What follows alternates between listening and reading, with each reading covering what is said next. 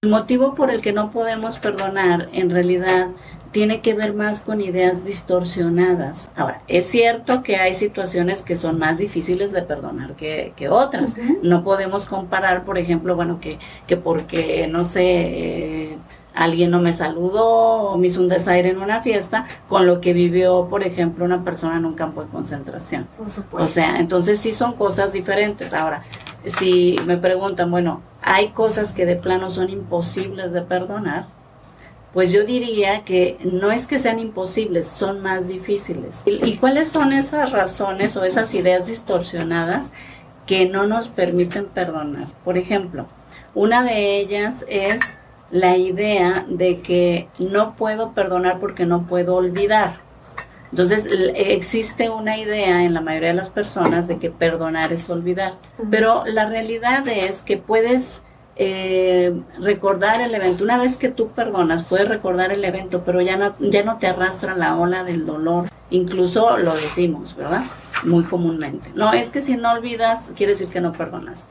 Y allí es cuando te das cuenta de que realmente perdonaste. Man, no olvidaste porque no tienes Alzheimer. O sea, realmente vas a seguir recordando. Algo muy típico, por ejemplo, que yo veo en la terapia, eh, como yo veo muchas parejas, aunque también doy terapia individual, pues, por ejemplo, la infidelidad es una de las cosas que... primero que hacemos, no se lo Sí, o sea, incluso desde antes, ¿no? De casarnos, casi casi le decimos al hombre, pobre de ti, porque si me lo haces no te perdono, ¿no? Entonces, eh, bueno, eso ese sería como un caso típico de la vida cotidiana. Ahora, claro que hay situaciones extremas como, por ejemplo, a lo mejor haber vivido un secuestro o lo que mencionaba, haber estado como en un campo de concentración que les pasó a los judíos en su tiempo, ¿no?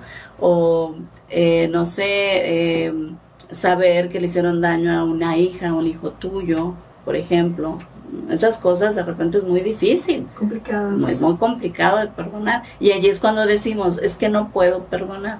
E, entonces nos mantenemos con esa rabia, con esa ira contra esa persona que perpetuó ese acto tan abominable. Y creemos que en el enojo nos mantenemos entonces firmes y que eso nos da fuerza. Pero es mantenernos en el enojo y en la rabia es como estar alimentando un pitbull bravísimo, ¿no? O sea, no y, sí, entonces, claro, entre más lo alimentas para defenderte, aparentemente, de lo que pasó o de ese acto y, y sentirte fuerte y que no perdonas, el problema es que ese pitbull va a tomar control sobre ti y va a terminar destruyéndote. ¿Por qué? Porque el enojo, la rabia, la ira, aferrarnos a esos sentimientos, a quien más nos dañas a nosotras mismas. ¿Por qué? Porque se va a manifestar después en enfermedades como cáncer, como envejecimiento prematuro, como, eh, no sé, eh, infartos, en fin, o sea, vamos a somatizar.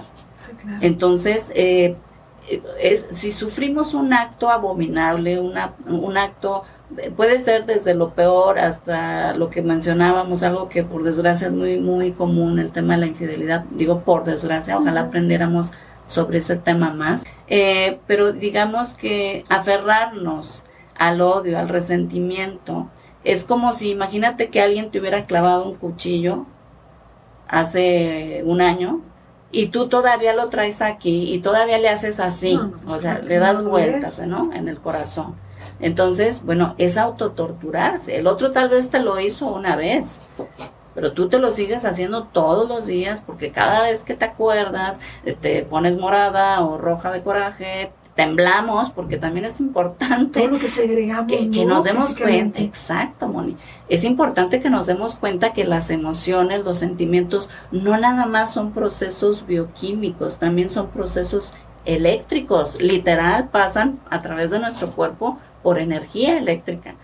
Los niños saben muy bien esto, intuitivamente un niño cuando está enojado patalea, cuando está contento brinca de gusto, ¿no? ¿Verdad que me vas a llevar al circo, verdad? Y brinca. Eh, pero nosotros, los seres humanos, sacamos la ira de la peor manera, ¿no? Muchas veces con venganza, que ese también es un tema relacionado con esto del perdón. Hablábamos hace rato de que el perdonar no es un acto de que venga nada más porque sí, es el creer que no puedo cuando en realidad es no quiero. Vamos cambiando el no puedo con el no quiero, porque digo, yo no puedo medir más de lo que mido, ¿verdad? No puedo ser ni más chaparro ni más alta, eso sí no puedo. Pero, pero perdonar sí, sí es un acto de voluntad o un acto volutivo. Ahora, ¿qué es difícil? Claro que es difícil. Ahora, otra idea distorsionada muy interesante es no se merece mi perdón, porque lo que hizo es imperdonable, precisamente, ¿no? Lo que hablábamos de que lo que puede ser imperdonable a lo mejor para mí puede ser que para otra persona no lo sea, porque también, aunque sí hay actos bárbaros, como hablábamos hace rato, pero también depende, ¿verdad? De cada persona y de sus filtros. Pero vamos a, vamos a suponer, ok, fue algo terrible, ¿no? Yo, hay un libro que les recomiendo mucho a las personas que se llama El hombre en busca de sentido, de Víctor Frank, que él estuvo en un campo de concentración precisamente. Me acordé mucho cuando estaba, eh, digamos, preparando los puntos para el programa de este señor, porque él estuvo varios años en este campo de concentración, sufriendo los peores maltratos que te puedas imaginar, que ya todos lo sabemos, pero no es lo mismo saberlo él lo describe y dices, no es posible, él era un psiquiatra, eh, judío obviamente, ¿no? Entonces él veía cómo era tan, tan, tan doloroso, tan dolorosa la experiencia, que había personas que se aventaban contra el alambrado electrificado para suicidarse, o sea, porque no querían vivir eso. Y a él lo que lo mantuvo en ese lugar fue eh, tratar de encontrarle un sentido a ese dolor y a ese sufrimiento.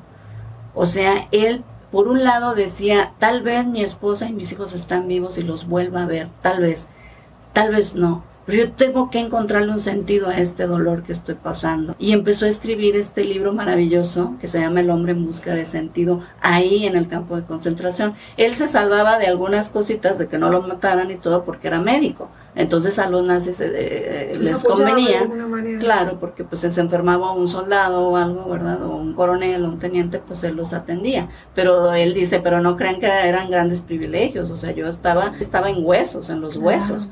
O sea, realmente él también sufría mucho maltrato. Pero a él le ayudó decir, de esto yo tengo que sacar, tengo que contarle mi historia al mundo y tengo que decirles cómo pude sobrevivir a algo tan doloroso. Entonces él encontró un sentido y de hecho él creó un método de intervención terapéutica que se llama logoterapia. Entonces digo, bueno, esa es otra parte, porque ante la idea distorsionada de no se merece mi perdón, es que independientemente si el otro se lo merece o no, eso sale sobrando. La realidad es que yo tengo que hacer que las cosas funcionen a mi favor y no en mi contra. Entonces, para mí es mucho mejor liberarme del resentimiento del pitbull ese que me va a terminar matando a mí porque lo estoy alimentando. Les agradezco mucho que me hayan acompañado el día de hoy. Les mando un abrazo fuerte.